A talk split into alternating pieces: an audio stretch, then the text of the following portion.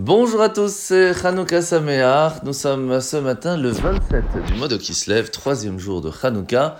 Et encore bravo à tous ceux qui ont déjà participé aux allumages publics. Continuez, ceux qui ne l'ont pas encore fait, allez-y, car c'est très très important de participer aux allumages publics, d'être présent pour le miracle de Hanouka, cette lumière d'espoir qui sera et qui sera toujours celle qui illuminera le monde.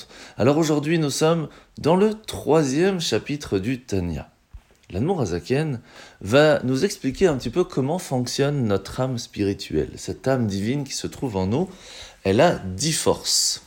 Trois qui sont liées à l'intelligence, au cerveau, et puis le reste qui va plutôt être utilisé par le cœur, les sentiments.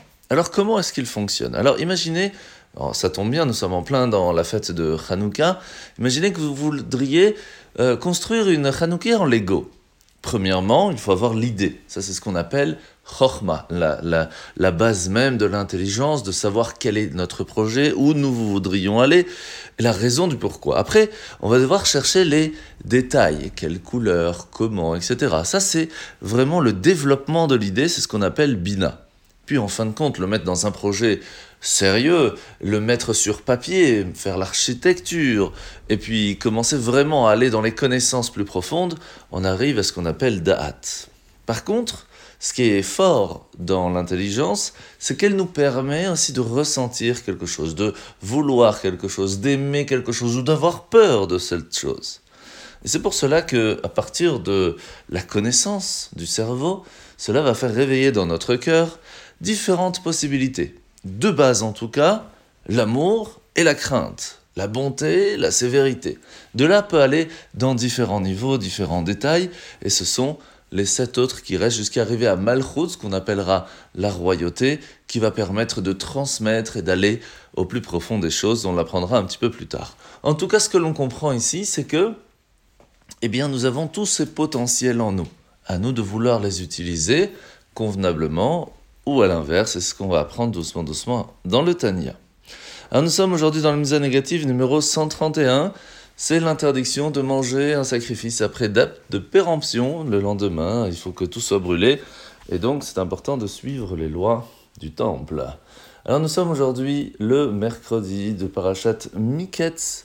Alors ce qui est intéressant, c'est que Yosef a fait passer le message à tous les Égyptiens. Sachez que pour l'instant, il y a des années d'abondance, bientôt il y aura des années de famine.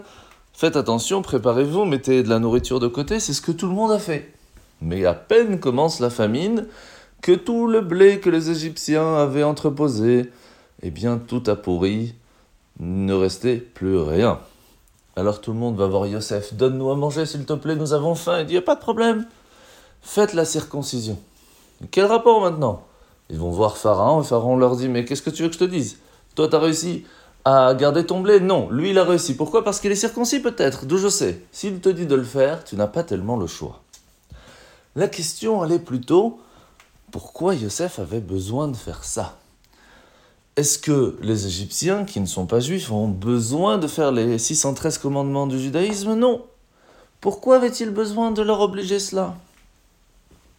La base de la circoncision, elle est faite pour tempérer le plaisir charnel. Ce qui fait, entre autres, hein, bien sûr. C'est pour cela que la société égyptienne qui était en plein dedans et qui ne faisait que ça dans, dans la recherche de leur vie, Yosef voulait tempérer un petit peu. Pourquoi? Parce que, eh bien, toute personne humaine dans le monde a quand même les sept lois noachides. Sept lois de base qui permettent de faire tourner la société convenablement. Et c'est pour cela que ça, c'est ce que l'on doit transmettre aux autres peuples. Et pour le faire, il y a différentes façons. Yosef a bien remarqué que lorsque ses frères allaient venir vraiment complètement s'installer en Égypte, et que, en fin de compte, plus tard, il y allait avoir l'esclavage égyptien, que les Juifs allaient euh, vivre avec les Égyptiens, eh bien, il fallait aussi aider le peuple juif à pouvoir garder ne serait-ce qu'une belle mitzvah, celle de la circoncision, ce lien éternel que nous avons avec Dieu.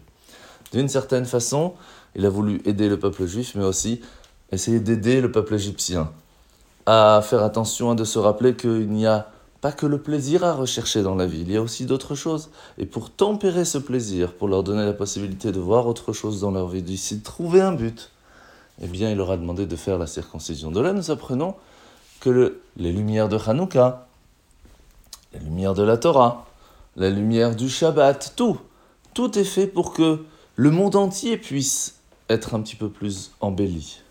Chacun à son niveau, dans le peuple juif, les 613 commandements, dans les autres peuples, les 7 lois noachides. Mais quoi qu'il se passe, chacun a un but dans ce monde. Tout le monde a un travail à faire pour pouvoir préparer Mashiach. Aidons-nous ensemble. Et alors, Bezrat Hashem, nous pourrons le voir. Bonne journée, Chanukah Sameach.